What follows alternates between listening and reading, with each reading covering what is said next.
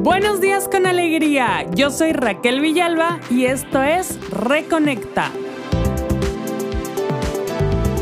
Reconecta, un podcast que te ayudará a retomar el control de tu salud.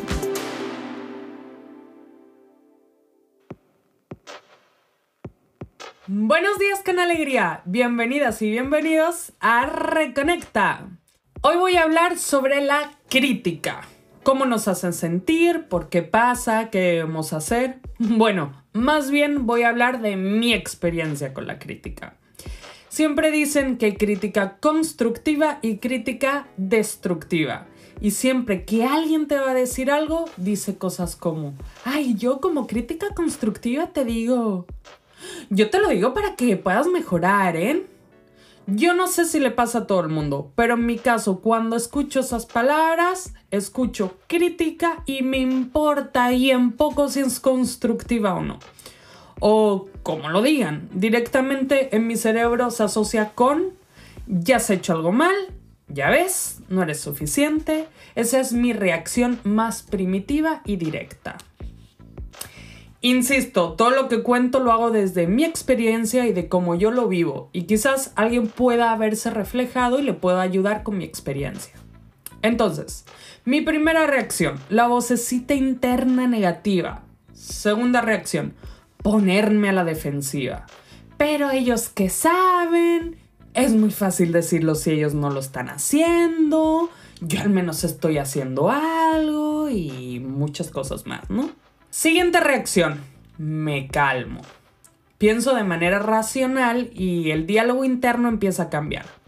Y son cosas como, puede que tengan razón, puede que sí pueda mejorar un poco esto, quizás sí lo puedo hacer de otra forma y hacerlo mejor, lo intentaré hacer mejor la próxima vez.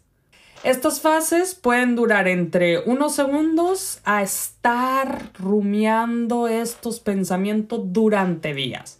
Depende un poco de la importancia que le dé a la situación.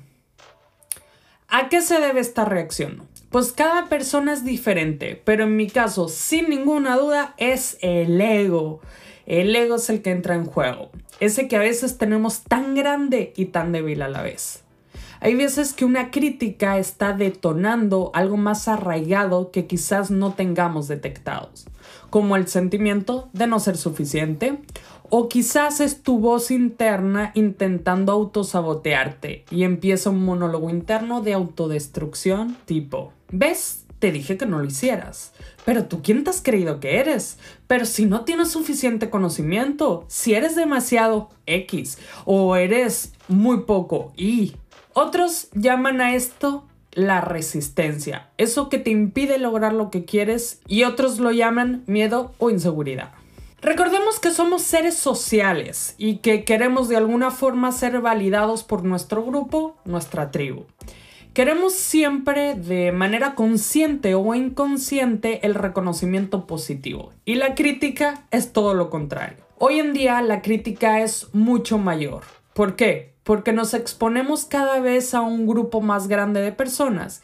Y es que ahora no vale solo con que nos validen nuestra tribu, nuestra familia o nuestros amigos. Necesitamos que nos valore el mundo entero y eso es aún más complicado. Estamos en un mundo en el que la competencia y la exposición mundial es demasiado grande, con lo cual el nivel de exigencia necesario para destacar también aumenta.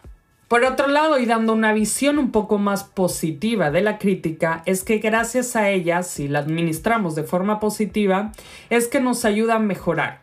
Muchas veces necesitamos que alguien externo nos muestre nuestros puntos ciegos, esos puntos que nos ayudarían a mejorar de forma considerable y que nosotras mismas por estar dentro no podemos ver, ¿no? Recordar que ninguna persona es perfecta, así que todos y todas tenemos esos puntos ciegos.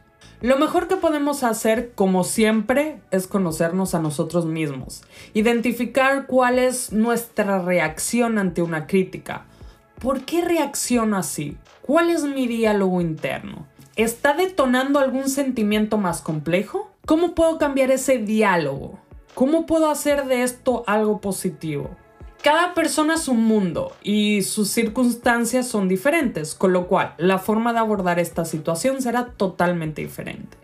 Si necesitas una guía o alguien que te acompañe en este proceso, puedes contactarme a mí o cualquier health coach para que te acompañe durante el camino al autodescubrimiento.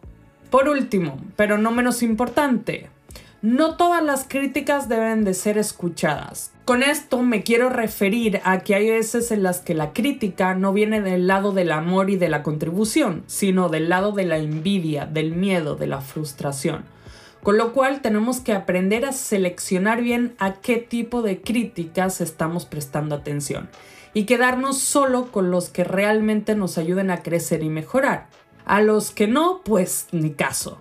También recordar que nunca vamos a hacer algo que contente a todos. Normalmente, si hay alguien que nos dice algo para herir o hacer daño, es porque se sienten amenazados por nosotros, por nuestra luz y por nuestro atrevimiento. Nadie que haya hecho algo parecido a lo que estamos haciendo nosotros va a criticarnos de forma dañina. ¿Por qué? Porque saben lo que se siente estando en el ruedo, estando en la arena y saben lo que es sentirse vulnerable. Los que critican para herir son los que miran los toros desde la barrera y te tienen miedo y envidia por tu valentía, por tener el coraje a exponerte y luchar por ello. A todos esos miedosos debemos de mandarle mucho amor y mucha fuerza para que ellos algún día también tengan el coraje de unirse a nosotros aquí abajo donde la acción pasa. Estamos llegando al final, así que un poco resumiendo todo. Debemos valorar desde dónde viene la crítica, desde el amor o el miedo, y luego darnos tiempo para revisar ese diálogo interno y trabajar para convertirlo en algo positivo y de crecimiento. Muchas gracias por escuchar hasta el final. Ya sabes, si conoces a alguien que puede beneficiarse de este contenido, no dudes en compartirlo. Si tienes algún comentario o quieres compartir algo conmigo, puedes hacerlo a través de Instagram en arroba.healthcoach o por correo electrónico en raquel.saludintegral.gmail.com. Escríbeme también si hay algún tema que te gustaría escuchar por aquí. Y por fin, si te está gustando el contenido, deja una calificación del podcast en la plataforma en la que estés escuchando. Eso me ayudaría un montón. Muchas gracias de nuevo, bonito día y hasta la próxima.